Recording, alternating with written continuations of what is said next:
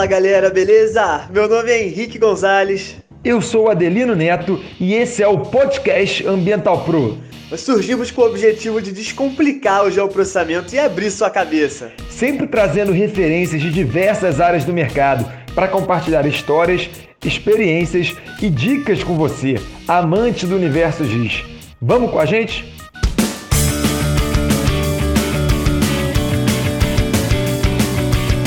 Galera, queria dar um aviso aqui rapidinho para vocês. A gravação desse episódio aconteceu lá no comecinho do Ambiental Pro, há muito tempo. E aí a gente estava na dúvida se realmente ia colocar ou não por conta da qualidade do áudio. Não ficou aquela qualidade adequada, aquela qualidade que vocês estão acostumados com podcast. E a gente conversou aqui internamente, né, com a equipe do Ambiental Pro, para ver se a gente ia botar no ar ou não. E cara, a gente sempre priorizou por conteúdo, qualidade do conteúdo. Então a gente decidiu postar, mesmo a qualidade do som estando um pouquinho abaixo do esperado, né? O que importa pra gente é agregar valor, que vocês consigam tirar a experiência mesmo, tá? E aproveitar na vida de vocês. Esse episódio está fantástico, é com a Andrea Puzzi, é uma brasileira, engenheira ambiental, foi fazer mestrado no Alabama, nos Estados Unidos, e hoje é pesquisadora da NASA. Então a gente não podia guardar essa experiência pra gente, tá? Por isso que a gente está compartilhando com vocês, mesmo o som estando um pouquinho abaixo. A gente pede desculpa por isso, mas eu espero que vocês gostem o tanto quanto a gente gosta também desse episódio. Bora lá! Fala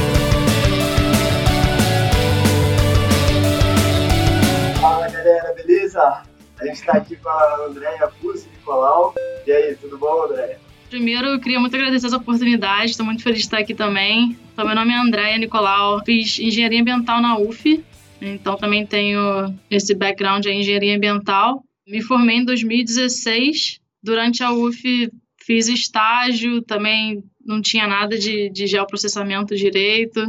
Fiz Ciência Fronteiras, que abriu um pouco de portas para mim. Mas aí, quando me formei, não consegui achar nada. Tive essa oportunidade de vir aqui fazer mestrado. Então, me formei em mestrado aqui, na Universidade de Alabama, em Huntsville, em Ciências da Terra. E hoje em dia eu trabalho aqui para a NASA, no programa da NASA, como pesquisadora. E você sempre quis tipo, ser pesquisadora, assim, ou você estava buscando o mercado e acabou caindo nesse mundo aí da pesquisa? Assim? Cara, então, foi cair no mundo mesmo. Como eu te falei, formei em 2016, comecei a procurar emprego, não consegui achar nada, procurei o ano inteiro, 2015, 2016, a crise econômica aí, todo mundo sabe. Uhum. E essa oportunidade apareceu, eu não pensei duas vezes, né? Falei, pô, trabalhar para a NASA e tal, vai acrescentar muito, e, e, aí eu vim. Mas foi tranquilo esse processo de estudar fora, assim? Você precisou muito ou foi alguém, tipo, network, assim, de orientador? Cara, então, foi tudo muito do nada e foi pura sorte, pra falar a verdade. Eu soube da oportunidade por uma conhecida que estava fazendo esse programa de mestrado aqui. E ela botou, tipo, num grupo de WhatsApp que estavam procurando gente com tais requisitos e tal. E uma amiga nossa em comum estava nesse grupo de WhatsApp, pensou em mim e me mandou. E todo o processo, assim, tipo, de conseguir visto, foi muito complicado? Foi correria, mas não foi complicado. Primeiro eu tive que fazer o TOEFL, né? Uhum provar a proficiência em inglês e depois eu tive que fazer o GRE, que é tipo o vestibular para fazer mestrado e doutorado aqui. Uhum. Provinha mó chata. Mas aí tive que esperar os resultados dessas provas saírem para conseguir a carta de aceitação da, da faculdade. Depois de conseguir a carta de aceitação, tirar o visto e aí depois era só vir. Foi, foi, foi correria. Esse foi a parte mais complicada, mas não é, não é difícil não o processo mas tipo, o padrão que eles pedem assim de TOEFL, de inglês, e nessa outra prova que você comentou era tipo, bem puxado, você teve que dar o gás, assim, estudar muito não? Como foi tudo de última hora, eu tive uma semana para estudar para o TOEFL e uma semana para estudar para esse GRE. O TOEFL eu acho que era parecido com o nível assim de ciência e fronteiras, não é não é tão difícil. Uhum. E o GRE também, tipo, eu não mandei muito bem e mesmo assim eles me aceitaram. Então não é nível muito alto não, acho que assim qualquer um que está na faculdade tal, der uma estudada consegue. E o GRE é uma prova específica? Caiu o quê? É tipo pensamento crítico, tu tem que escrever redação, matemática, muita matemática. Uhum. É pensamento crítico, português, português não, né? Que eu falo assim, de, de pensamento crítico de redação e, e, e, matemática. Ah, então é só matemática, não tinha nada específico do mestrado que você ia fazer, não? Né? Não, Essa é uma, é uma prova, prova geralzona. É tipo, mas é tipo um Enem dos Estados Unidos que todo mundo que tem que fazer mestrado faz? Ou... Exatamente, ah, todo tá. mundo que tem que fazer mestrado faz. Tranquilo. Você acha, assim, se tem uma pessoa que está acabando a graduação agora e sempre pensa, cara, eu quero fazer um mestrado fora, quero estudar fora. Tem alguma dica, assim, alguma recomendação onde ele buscar, o que ele tem que fazer, assim? Cara, eu acho que minha dica é vai com tudo. A experiência, tipo, é muito enriquecedora. Se já tiver, começa a pesquisar. Se não souberem por onde começar, não tem problema. Pesquisa, vai no Google mesmo, pesquisa. Se você achar algum lugar interessante, tipo, tenta achar alguém que tá lá, mesmo que não seja brasileiro, manda mensagem, vai no LinkedIn e fala, pô, achei muito interessante o que você está fazendo, você pode me explicar mais, porque a galera que está aqui gosta disso uhum. e tem que correr atrás. É tipo, vai, vai mesmo, entendeu? Não tem que ter medo, não. Então você recomenda, tipo, nem entrar nada, sei lá, procurar agência, mas você entrar, sei lá, no LinkedIn tipo, da pessoa mesmo, sei lá, de professor, e começar a correr atrás, mandar mensagem que gosta dessa área, começar Exatamente. a atrás por conta própria, assim mesmo. Exatamente, porque é muito coisa de, assim, mostrar interesse, entendeu? Se você mostrar interesse, o nego vai ver, pô, esse cara tá interessado, essa pessoa, entendeu? Vai ser, vai ser uma boa aquisição pra gente, então... Uhum. Agência, eu não fiz nada disso, assim, não sei como é que funciona daquele lado também, mas vai por si só, entendeu? E você vai uhum. conseguir. Você foi com muito brasileiro pra ir ou só tem você? Cara, então, essa amiga minha que me falou, essa conhecida que falou dessa oportunidade, ela foi embora um mês depois que eu cheguei aqui e ficou só eu de brasileira aqui. Tipo, foi difícil, mas uhum. é, é muito bom, vale a pena. Então, além dessas duas provas que você fez para conseguir ingressar no mestrado, algumas experiências que você fez lá na UF foram fundamentais assim para você conseguir entrar? Conta como algum tipo de pontuação assim ou não? Ou é só essas duas provas mesmo? Então, é, eles viram né, a transcrição acadêmica, tipo, eles viram minhas notas na UF e isso, com certeza, eu acho que, assim, fez uma diferença. É, eu tive que pegar a minha transcrição acadêmica e passar para uma agência, porque aqui funciona diferente, né? Aqui o, o CR tipo, só vai até 4. Então, eles tiveram que meio que traduzir as notas de cada matéria para a nota daqui dos Estados Unidos. E isso com certeza eu acho que contou. Tipo, o meu CR era 8. Eu acho que isso com certeza vai fazer uma diferença do que você ter um CR tipo 6. Mas assim, não tô dizendo que se você não tiver um CR alto, você não vai conseguir. Eu uhum. acho que é, é, aquilo que eu te falei. Se você, se você mostrar interesse, você tem grandes aí, chances. Aí nos Estados Unidos tem aquelas coisas, pelo menos os meus amigos que foram para fazer esporte, tem as faculdades tipo, de primeira divisão, segunda divisão. Aí para o mestrado, para a área técnica, você já viu isso? Tem umas faculdades que são mais fáceis de entrar, as notas que eles pedem são bem baixinhas, assim. Tem umas notas de faculdade de nível 1 que já são bem mais altas. Pelo menos no, no, a galera que jogava tênis comigo falava isso. Pra ser honesta, eu não sei em relação à parte de mestrado, assim. Eu acredito que não, a não ser que seja tipo uma Harvard da vida, realmente vai ser mais difícil. Mas fora isso, eu acho que é, que é tudo a mesma coisa.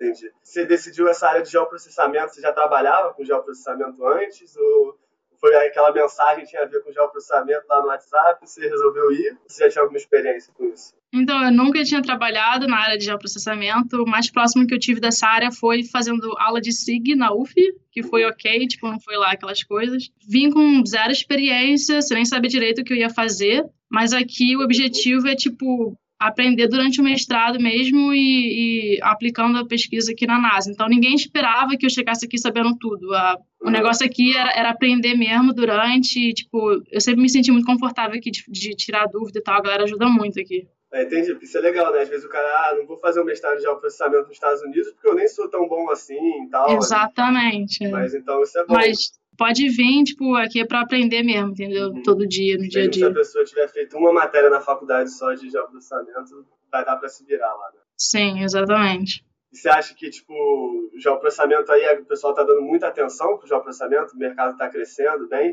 Tipo, eu digo isso porque veio um seguidor nosso há um tempo atrás, ele veio falar, ele morava na França, e ele mandou foto da TV que estava passando tipo, no Jornal Nacional lá deles, as três profissões que mais cresceram nos últimos anos e a geomática, né? Os profissionais de geomática estavam uhum. em terceiro lugar. Era tipo negócio de publicidade online, não sei o que lá, programação. Em terceiro, os professores que mais crescem eram geomáticos, né? Dessa, ligados a geoprocessamento. Cara, com certeza, acho que só tem a crescer. É, o geoprocessamento é utilizado tipo, em diversas áreas, né? A gente sabe a área ambiental, que a gente usa, mas também é utilizado muito área tipo, de desastres, de planejamento urbano, até na área de saúde, né, que está usando geoprocessamento.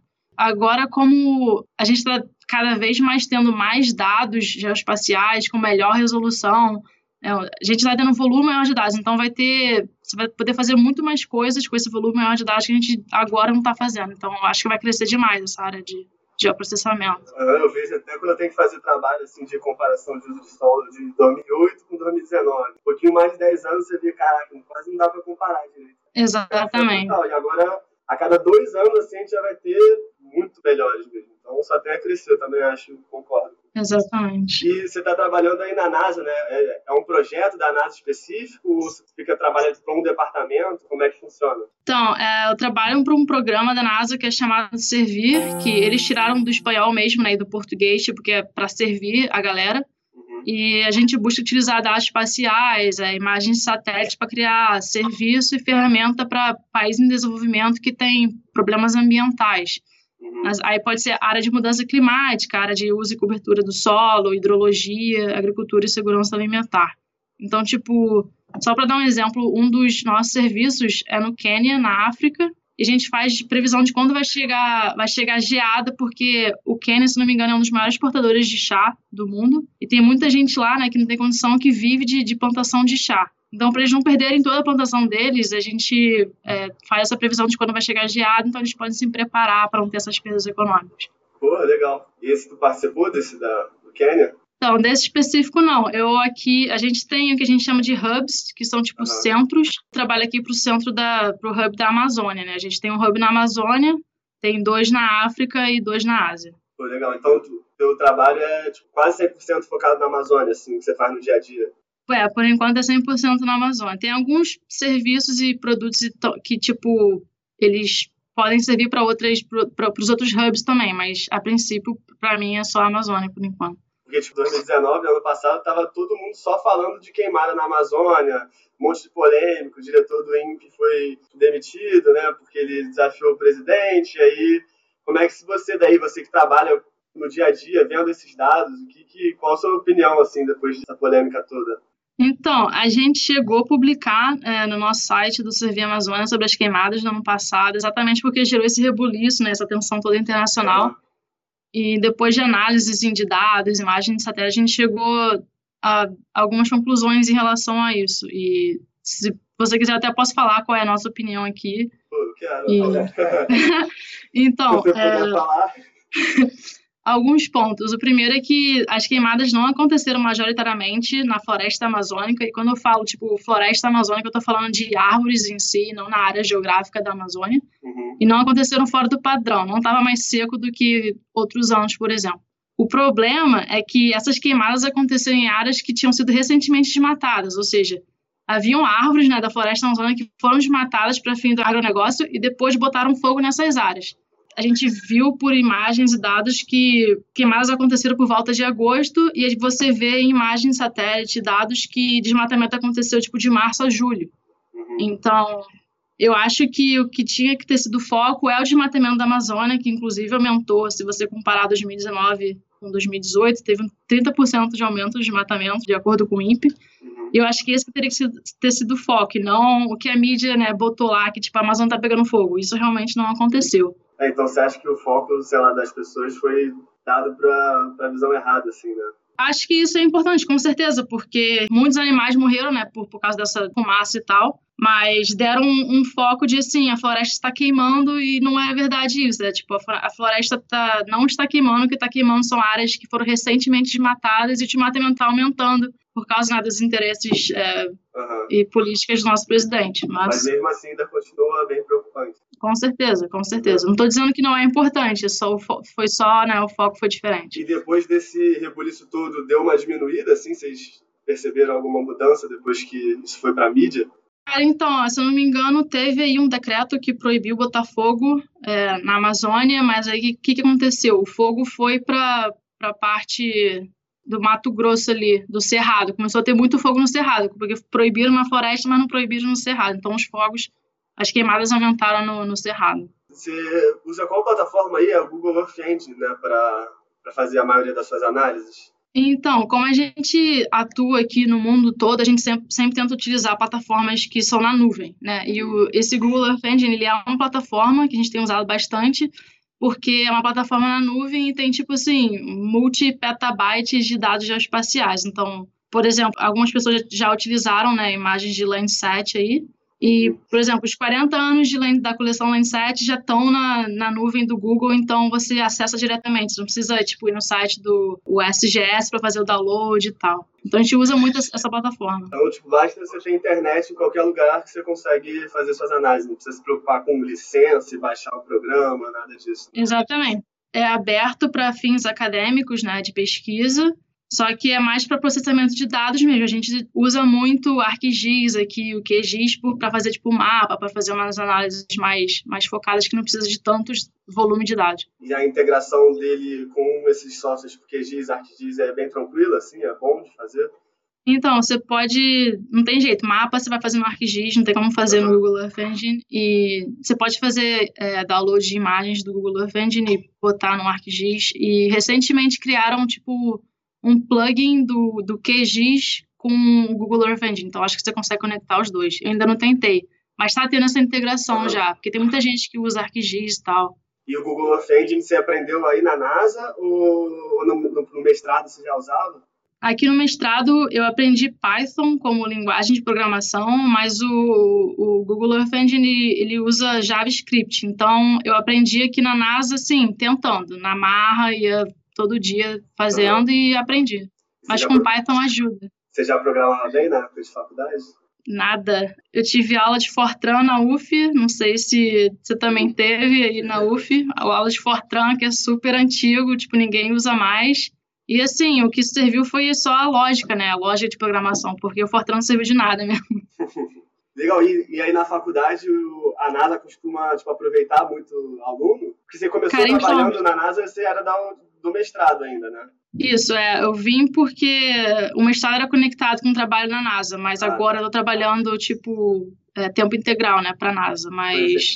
É, NASA. Aqui nesse escritório do Servir tem, tipo, umas 30 pessoas, eu acho, mais ou menos. E dessas 30, eu acho que 10 foram pessoas que estavam fazendo mestrado aqui e conseguiram emprego. Então, tem muita oportunidade. E nesse prédio aqui em específico, não só o Servir, a gente tem também outros programas da NASA. Então, tem gente que fez o mestrado e foi para outros programas também. Então, tem muita oportunidade. É, é muito bom. Tem que correr atrás, só. Tem que correr atrás, é. E foi muito difícil para você o mestrado, assim, comparado com o nível de uma engenharia aqui no Brasil? Cara, tive que estudar muito acho que a parada, tipo, é a barreira da língua, né? Tudo em inglês é difícil para pegar no começo, ainda mais termo técnico e tal. E não tendo, tipo, brasileiro aqui para tipo, dar aquele suporte foi meio difícil. Mas teve dias que eu pensei, porra, quero voltar pro Brasil, sabe? Tipo, difícil pra cacete, mas agora no, no final, tipo, eu tô muito feliz que eu ainda tô aqui, que eu, tipo, continuei seguindo, seguindo, porque é muito gratificante chegar aqui no final, tipo, conseguir emprego. É, eu passei por isso, eu lembro quando eu estava no começo lá na Austrália, e às vezes você pegava um professor assim, bem mais velho, com aquele sotaque carregado bem country de Não consegue entender nada. Numa sala, num auditório com 150 pessoas falando com um microfone, parece aquela acústica de igreja, assim, que não dá para entender direito. E aí eu ficava, tipo, entendi, entendi, Desesperado, mas, né? Se você pegar o celular um pouquinho para desconcentrar, aí perde o fio da meada tudo. Então eu tinha que ficar prestando atenção na aula, assim, 100% para conseguir entender tudo. Exatamente. Qual o tipo de pesquisa que é feita na Amazônia? Algo específico? É, você está falando de uso de solo? Você vai falar um pouquinho da sua mais da, da pesquisa? Então, é, esse hub da Amazônia ele é o mais recente. A gente ainda não tem nenhum serviço que foi desenvolvido ainda, mas a gente está naquela fase de planejar o que, que vai ser desenvolvido e a gente tem, tipo, a gente quer criar sistema de monitoramento de matamento, que nem o INPE tem, mas uma coisa mais integrada para toda a região da Amazônica, não só no Brasil. É, a gente tem plano para ter um sistema de ver quando é que vai ter, quando vai estar tá muito seco e quando isso vai iniciar a queimada. Então a gente tem foco também em queimada. E a parte de que isso também relaciona à hidrologia, né? Como que parte da seca. Então, assim, tá tudo muito em desenvolvimento. Não é só uso e cobertura do solo, mas tem essa parte de hidrologia, tem parte de fogos e queimadas também. Esse projeto Amazônia, esse hub da Amazônia já existia muito antes do Central ou está começando agora? Então, ele começou dezembro de 2018, então esse é só o segundo ano dele, só tem um aninho. Mas beleza, legal. Mudar um pouquinho de assunto, você tinha falado daquele, da iniciativa do Geolatinas, né, que você faz parte. Isso foi uma das coisas que mais interessou as pessoas no, lá no grupo de alunos. Eles estavam perguntando, a gente pediu, pô, pergunta bastante do Geolatinas. Conta um pouquinho pra gente o que, que é, como é que funciona, se é um grupo aberto. É, o Gelatinas é um grupo aberto, ele é um grupo inclusivo e ele também tipo, é focado nos membros. Ele visa empoderar e inspirar mulheres latinas que estão atuando nessa área de, de geociências, né? E pode ser, isso engloba geoprocessamento, geografia, geologia, ciência da terra, área ambiental e tudo mais. Ele foi criado porque é, depois de. A gente vê que tem muita barreira né, nessa área de geociências para as mulheres, tipo, falta diversidade, falta reconhecimento do trabalho da, das mulheres nessa área, e também falta representatividade feminina em, em cargos de liderança. Então, o Gelatinas tenta é, inspirar e empoderar as mulheres nessa área. Então, assim, recomendo dar uma olhada no site delas, que é gelatinas.weebly.com. Tem também página no Twitter, Instagram e Facebook. E lá você vai ver tipo, as oportunidades. Eu sei que elas estão começando a, vão começar um programa de mentoria para mulheres que estão nessa área. Pode ser estudante, pode ser se estiver tá, trabalhando. E elas também estão sempre postando coisas de oportunidade de trabalho, oportunidade de bolsa, então, e também reconhecendo, elas postam tipo assim, se você tem uma publicação ou fez alguma coisa, elas vão lá e, e fazem né, sua propaganda lá. Então é bem legal, eu super recomendo, assim. E é uma família também. E qualquer pessoa pode entrar ou ela tem que ter um mestrado em geoprocessamento, algum projeto publicado? Nada, nada. Qualquer pessoa pode participar. E aí vocês têm, tipo, encontros presenciais, assim? Eu fui na, numa conferência uh, ano passado em São Francisco, aqui na Califórnia, e tipo, a gente se encontrava todo dia na hora do almoço para contar tipo, experiências, ver oportunidades e tal. Mas se você quiser, você pode abrir tipo um, um centro local, tipo um Geolatinos local, quer abrir um aí no Rio, você tem essa oportunidade. Então, dá uma olhada lá que Nossa, muito é bom. Muito legal mesmo. Mas sobre essa experiência na Califórnia, como é que foi esse evento aí?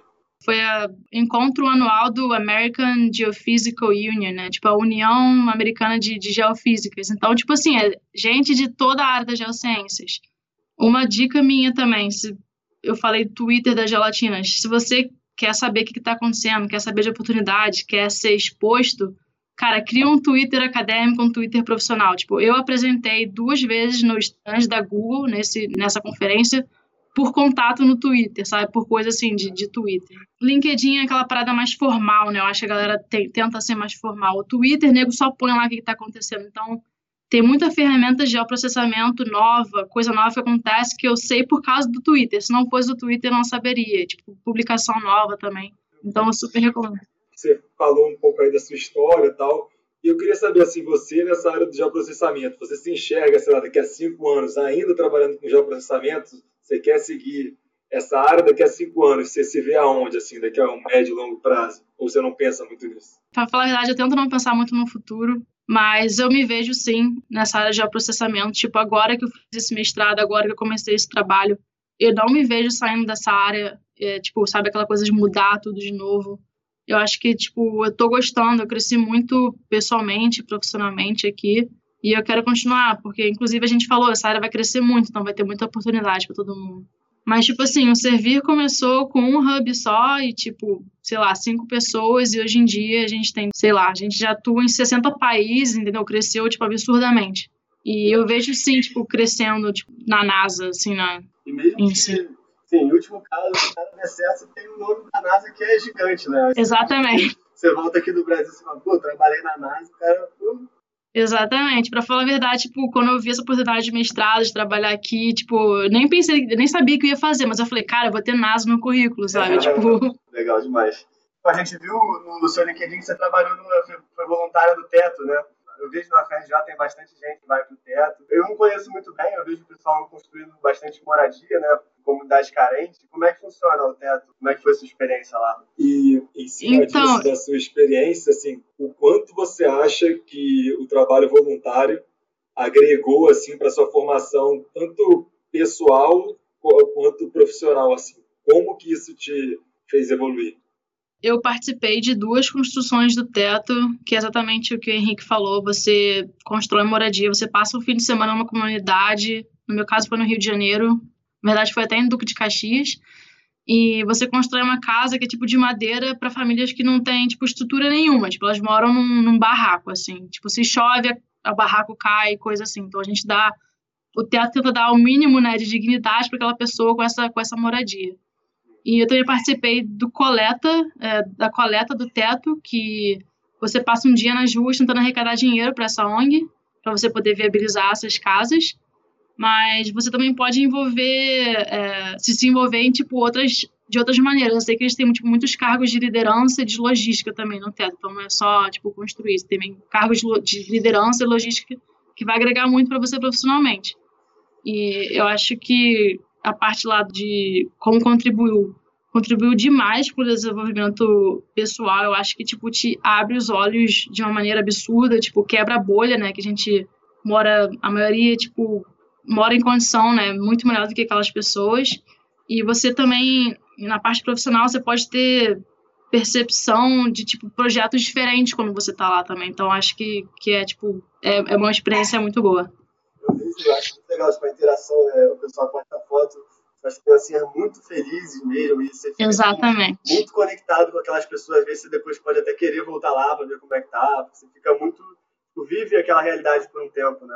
E você Exatamente. faz a, tipo, a diferença na prática mesmo. Cara, eu, eu lembro que acho que na primeira construção que eu fui, eu acho que alguém do nosso grupo lá do teto, tipo, tinha um band-aid, sei lá, na mochila e pegou o band-aid. E as criancinhas ficaram malucas com um band-aid, tipo, um band-aid, sabe? Tipo, pra uhum. gente não é nada demais. Pra eles era uma parada totalmente diferente, sabe? Porque lá eles se machucam, não tem condição de, de fazer curativo e tal. Então, é, é bizarro. Pô, às vezes a gente passa por umas coisas que a gente nem imagina que é, tipo, muito fora da realidade mesmo. Né? Eu lembro Exatamente. Uma, uma comunidade nas Filipinas, assim, bem pobre mesmo, que eu fui pegar o binóculo pra ver o mar, né? Pra ver se as ondas estavam boas ou não. Cara, na hora que as criancinhas viram o binóculo, ficaram doidas mesmo. Ah, Fizeram fila, foi um chamando o outro. Quando eu vi, eu tava tipo, lotado de criancinha, todo mundo pedindo pra olhar no binóculo. Sabe, umas coisas que você não dá nem tanto valor assim, né? E faz Exatamente. É uma realidade completamente diferente. É bom passar Exatamente. por isso, né? Pelo menos uma vez na vida, assim, ter uma. dar um choque de realidade mesmo. Exatamente. Trabalho voluntário agrega muito no currículo também. Eu acho que Sim. principalmente aqui fora. Eu acho que aqui fora o nego vê muito, vê muito isso. Então, você acha que a pessoa olhou mesmo o currículo porque às vezes você pensar, ah, trabalho voluntário, ninguém vai me pagar, não vale a pena, porque, pô, você vai perder o final de semana, né? Então, uhum. até para o profissional, não só para o pessoal, né? Isso é importante, às vezes fala, ah, agrega muito para o pessoal, mas você está dizendo que o profissional faz diferença. Agrega também, agrega também, com certeza. Acho que está respondido, acho que... Cara, a gente separou aqui uma pergunta também em relação ao Ciências Sem Fronteiras. Então, Ciência Sem Fronteiras foi o programa do governo que alguns alunos faziam algumas provas, eram selecionados e ficavam lá durante dois semestres ou mais. Né? E, cara, tem muita polêmica né, em relação a esse assunto. Não sei se você chegava muito a ouvir, mas tinha uma galera que tinha um pouco de preconceito, tem uma galera que, tipo, ama.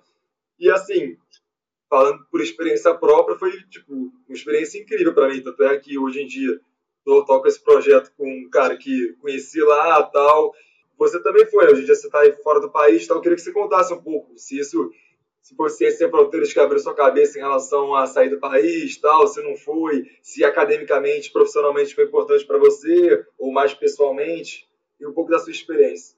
Cara, então, em relação a abrir a cabeça 100%, tipo, eu voltei do Sem Fronteiras já com a ideia na cabeça de, tipo assim, eu quero morar fora de novo. Sem dúvidas nisso. Eu entendo muito a revolta da galera em relação às ciências fronteiras, porque foi muito dinheiro que foi investido. E eu vou ser bem, bem sincera, tipo, crescimento pessoal, 100%, não tem dúvidas disso, acrescenta demais. Eu fiz tudo certinho, eu sei que tem muita gente Ciências Fronteiras que não fez, tipo assim, matava aula, coisa desse tipo e tal. Eu fiz tudo certinho, Ciências Fronteiras, fui a todas as aulas, fiz provas, passei nas matérias, fiz o estágio lá que era obrigado. Mas, para falar a verdade, eu não senti que acrescentou tanto, assim, academicamente, profissionalmente. Para mim, o, o incremento mesmo foi pessoal, foi o que abriu a cabeça e foi o que, tipo, contribuiu mais para mim, entendeu? Assim, a gente foi muito sortudo de ter esse programa quando a gente estava na faculdade, né, que a gente conseguiu ir. Se tiver de novo, eu acho que vai ser maravilhoso para as pessoas. Eu acho que o, o desenvolvimento pessoal é muito importante. As pessoas falam que tem que ser, ah, tem que trazer uma, uma, inovação científica, tem que ter a nota alta, mas eu acho que não é só isso, eu acho que o desenvolvimento pessoal é muito importante. Inclusive, teve gente das fronteiras que, cara, brilhou lá fora, ganhou o prêmio internacional, entendeu? Continua lá por causa do Ciência Fronteiras. Então, teve também contribuição nessa parte tecnológica e científica. É porque acabou que ficou fama, muita gente falando, ah, turismo sem fronteiras, né? É próprio de amigo nosso, todo mundo que foi, sempre tem aquelas pessoas que vão em nenhuma aula da faculdade, aprovam todas as matérias, é mandar de volta e acaba ficando lá. Então, Sim. varia de pessoa para pessoa, né? Quem quer ir lá aproveitar Exatamente. a experiência academicamente. O que eu acho, tipo, minha opinião pessoal, assim, que poderia ter um pouco mais de controle, porque, tipo, no meu caso, eu poderia praticamente pegar a matéria que eu quisesse, então tinha gente que pegava fotografia, o cara aí fazendo engenharia ambiental Entendi. pegava fotografia 1, 2, 3. Eu acho que é você bagunça. tá indo com aquele foco, com o dinheiro do governo, é bom levar a sério, né, cara? Porque Exatamente. é o dinheiro nosso também, é o dinheiro de todo mundo. Então, mas foi a mesma coisa, também fiz estágio, para mim foi tipo, excelente, assim, eu gostei muito. E eu acho que poderia ter alguma, porque é um, um programa bem que tem um resultado a longo prazo, né? A gente nunca sabe, não consegue ver, ah, ela voltou do Ciência Sem Fronteiras, foi para a NASA por causa do Ciência Sem Fronteiras. Tipo, a gente nunca consegue, não, a gente não consegue. É, é difícil é. de medir o programa, se o programa foi bom ou não, o retorno que o programa deu em si, né? Eu acho que, tipo, minha opinião pessoal também, poderia ter alguma coisa mais a curto prazo. Por exemplo, se eles falassem assim para mim, ah, antes de você ir para o Ciência Sem Fronteiras, você tem que assinar uma cláusula quando você voltar, você vai dar aula de inglês em escola pública, ou vai ser monitor de inglês Sim. em escola pública. Todo mundo ia aceitar, ninguém ia falar, não, não vou, sabe? Boa ideia, eu sou uma grande ideia. Mais, é, poderia ter alguma coisa mais a curto prazo, assim, para você conseguir Sim. realmente ver o, o resultado tipo, a curto prazo mesmo. Concordo, não, concordo contigo, 100%. Em relação um pouco à UF e tal, eu sou formado lá também, engenharia também, só que eu fiz produção. A gente viu que você foi da Agra, né, que é a empresa júnior lá que é a galera de engenharia ambiental. Queria que você contasse um pouco da experiência lá, porque eu vejo pela galera de produção que a maioria das pessoas faz tal, e a galera gosta muito, né? O primeiro contato profissional, a galera cria tipo uma família mesmo. E, porra, é, é uma evolução muito grande profissional. Eu queria entender um pouco da sua experiência lá, se você concorda com isso, como é que foi para você. Cara, com certeza. Eu acho que empresa júnior, independente de qual seja, tipo, te puxa muito a ser proativo e correr atrás. E também é aquela, é aquela exposição né, na área profissional que você não precisa de experiência. Então, tipo assim, é perfeito para quem está na faculdade. É, eu, infelizmente, só fiquei quatro meses na Agra, porque eu decidi entrar no meu último período e eu decidi fazer meus dois lá na UF. Não sei se produção é também, mas é, eu tive que fazer dois TCCs para engenharia ambiental e eu decidi fazer os dois no mesmo período e terminar antes. Então, eu tive que sair. Eu acabei saindo da, da Agra depois de quatro meses. Mas, tipo assim, o tempo que eu fiquei lá, eu fiz conexões com as pessoas lá que eu tenho até hoje, tipo, gente que eu falo até hoje são super importantes na minha vida, que, tipo, mentores e tal. E eu aprendi demais, demais na água. Acho que vale muito a pena se você está na faculdade, vai fazer, vai participar da empresa júnior da sua faculdade. A empresa vai, tem quem tem a demanda vai e contrata a empresa júnior mesmo para fazer o projeto? Cara, então, sim, faz projetos de verdade com auxílio de professor. Eu acho que, não sei se é obrigatório, mas acredito que seja, você tem que ter um auxílio de professor. A empresa júnior vai ter é, CNPJ, então é uma, uma instituição de verdade. Mas a gente sempre fazia conselho de professor, porque a gente não é formado ainda.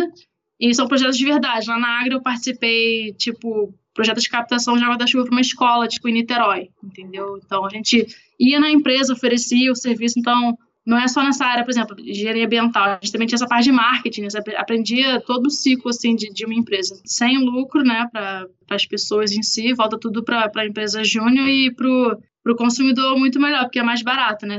Você acaba tendo, às vezes, a mesma qualidade do que uma empresa sênior e, e, pagando mais barato. Então é muito bom. Foi a melhor experiência da faculdade foi participar de empresa júnior. É, até para as pessoas que já estão seguindo, já fazem mestrado, a gente tem muita aluno que faz mestrado e tal. Assim, coisas que você faz que meio que te, mudam a ser cada vez melhor nessa área. Não sei, livro que você lê, filme que você viu, podcast que você ouve algumas coisas nesse sentido, assim, como se te acrescenta que você daria de dica para as nossas seguidores? Eu acho que o principal é, tipo, tentar aceitar toda oportunidade que apareça. Tipo, aqui muita coisa para mim.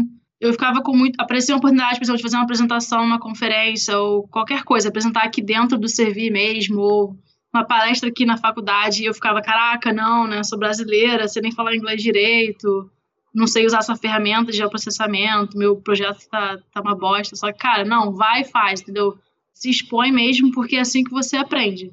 Acho que para quem está na faculdade, faz o curso do Henrique, faz o curso deles aí, porque vai agregar demais, com certeza. Com certeza. É o que eu penso, porque às vezes na faculdade a gente falta muito questão prática, né? A gente vê muita teoria, Às vezes tem professor lá que acabou a graduação, mestrado, doutorado, foi dar aula, nunca nem viu o mercado, nem sabe. Exatamente. Não sabe, tipo, de nada do mercado. E acaba que, cara, quanto mais iniciativa dessa por conta própria, assim, de participar de seminário externo, correr atrás de qualquer coisa, assim, fora que consiga agregar, né? Fazer outros tipos de curso de diferentes áreas, da área que você mais gosta, eu acho que faz uma diferença. Até também participar, ah, vai ter semana da engenharia. Então, tipo, entrar, tentar Participa. participar, organizar. E aí tu já pega essa manha de tentar achar mais pessoas, procurar patrocinador. Então, já começa a pegar essa vivência de correria mesmo de mercado, de saber. Exatamente. Senão acaba a faculdade, né? Sem experiência nenhuma. É. Aí é complicado. Com então, certeza, com certeza. Eu acho que, tipo, proatividade, assim, quando você está na faculdade é muito importante, assim. Não só para o currículo, mas para você mesmo, né? Com certeza. E assim, livro, filme, podcast, alguma coisa que você tenha visto ou lido assim, que tenha, ah, sei lá, um te mudado assim de alguma maneira, ou então alguma coisa que você curte fazer, um hobby assim, só para por efeito de curiosidade mesmo. Cara, livro tipo um livro que eu li na faculdade foi o Colapso do Jared Diamond, eu, eu acho, acho que contribuiu muito para mim. Tem um outro também que para área ambiental também eu li aqui é Earth in Mind, que é de um cara chamado David Orr.